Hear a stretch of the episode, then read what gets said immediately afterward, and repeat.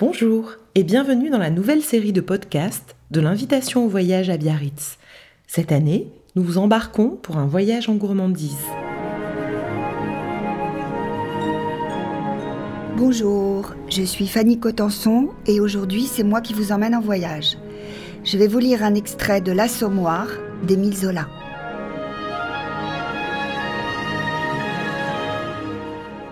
Les femmes entourèrent la rôtissoire elles regardèrent avec un intérêt profond Gervaise et maman Coupeau qui tiraient sur la bête. Puis une clameur s'éleva où l'on distinguait les voix aiguës et les sauts de joie des enfants. Et il y eut une rentrée triomphale. Gervaise portait Loi, les bras raidis, la face suante, épanouie dans un large rire silencieux. Les femmes marchaient derrière elle, riaient comme elle, tandis que Nana, tout au bout, les yeux démesurément ouverts, se haussait pour voir. Quand l'oie fut sur la table, énorme, dorée, ruisselante de jus, on ne l'attaqua pas tout de suite. C'était un étonnement, une surprise respectueuse qui avait coupé la voix à la société. On se la montrait avec des clignements d'yeux et des hochements de menton. Sacré matin, quelle dame quelle cuisse et quel ventre Elle ne s'est pas engraissée à lécher les murs, celle-là, dit Bosch. Alors, on entra dans des détails sur la bête.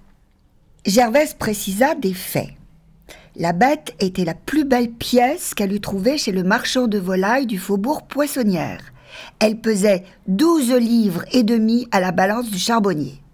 On avait brûlé un boisseau de charbon pour la faire cuire et elle venait de rendre trois bols de graisse. Virginie l'interrompit pour se vanter d'avoir vu la bête crue. Oh, on l'aurait mangée comme ça, disait-elle, tant la peau était fine et blanche, une peau de blonde, quoi. Tous les hommes riaient avec une gueulardise polissonne qui leur gonflait les lèvres. Eh bien, voyons, on va pas la manger entière, finit par dire la blanchisseuse. Qui est-ce qui coupe? Ah non, non, non, non, non, non, non, pas moi. C'est trop gros, ça me fait peur. Coupeau s'offrait. Mon Dieu, c'était bien simple. On employait les membres, on tirait dessus. Les morceaux restaient bons tout de même. Mais on se récria, on reprit de force le couteau de cuisine aux zingueurs. Quand il découpait, il faisait un vrai cimetière dans le plat. Pendant un moment, on cherchait un homme de bonne volonté. Enfin, Madame rat dit d'une voix aimable Écoutez, c'est à Monsieur Poisson. Ah mais certainement, à Monsieur Poisson. Et comme la société semblait ne pas comprendre, elle ajouta avec une intention plus flatteuse encore Bien sûr, c'est à Monsieur Poisson qui a l'usage des armes. Et elle passa au sergent de ville le couteau de cuisine qu'elle tenait à la main. Toute la table eut un rire d'aise et d'approbation. Poisson inclina la tête avec une raideur militaire et prit loi devant lui. Ses voisines, Gervaise et Madame Bosch, s'écartèrent, firent de la place à ses coudes. Il découpait lentement, les gestes élargis, les yeux fixés sur la bête, comme pour la clouer au fond du plat. L'oie était découpée. On pouvait se servir. Alors, les mâchoires reposées, un nouveau trou dans l'estomac, on recommença à dîner, on tomba sur l'oie furieusement. Rien qu'à attendre et à regarder découper la bête, disait ce farceur de Bosch, ça lui avait fait descendre la bloquette et l'épinée dans les mollets. Il y eut là un fameux coup de fourchette. Personne de la société ne se souvenait de s'être jamais collé une pareille indigestion sur la conscience. Gervaise, énorme, tassée sur les coudes, mangeait de gros morceaux de blanc, ne parlant pas de peur de perdre une bouchée. Et elle était seulement un peu honteuse devant Gouget, ennuyée de se montrer assis gloutonne comme une chatte.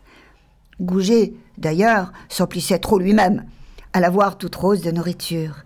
Puis, dans sa gourmandise, elle restait si gentille et si bonne. Elle ne parlait pas, mais elle se dérangeait à chaque instant pour soigner le père Bru et lui passer quelque chose de délicat sur son assiette. Oh, c'était même touchant de regarder cette gourmande s'enlever un bout d'aile de la bouche pour le donner au vieux, qui ne semblait pas connaisseur et qui avalait tout, la tête basse, abéti de temps baffré, lui dont le gésil avait perdu le goût du pain. toutes les dames avaient voulu de la carcasse. La carcasse, c'était le morceau des dames.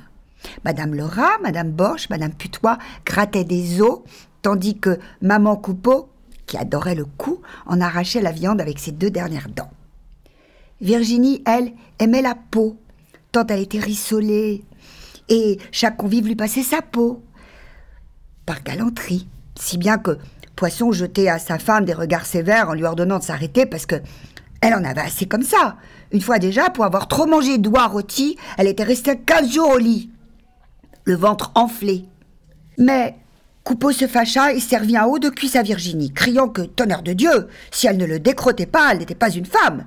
Est-ce que l'oie avait jamais fait du mal à quelqu'un? Au contraire, l'oie guérissait les maladies de rate. On croquait ça sans pain, comme un dessert. Lui en aurait bouffé toute la nuit, sans être incommodé. Et pour crâner, il s'enfonçait un pilon entier dans la bouche.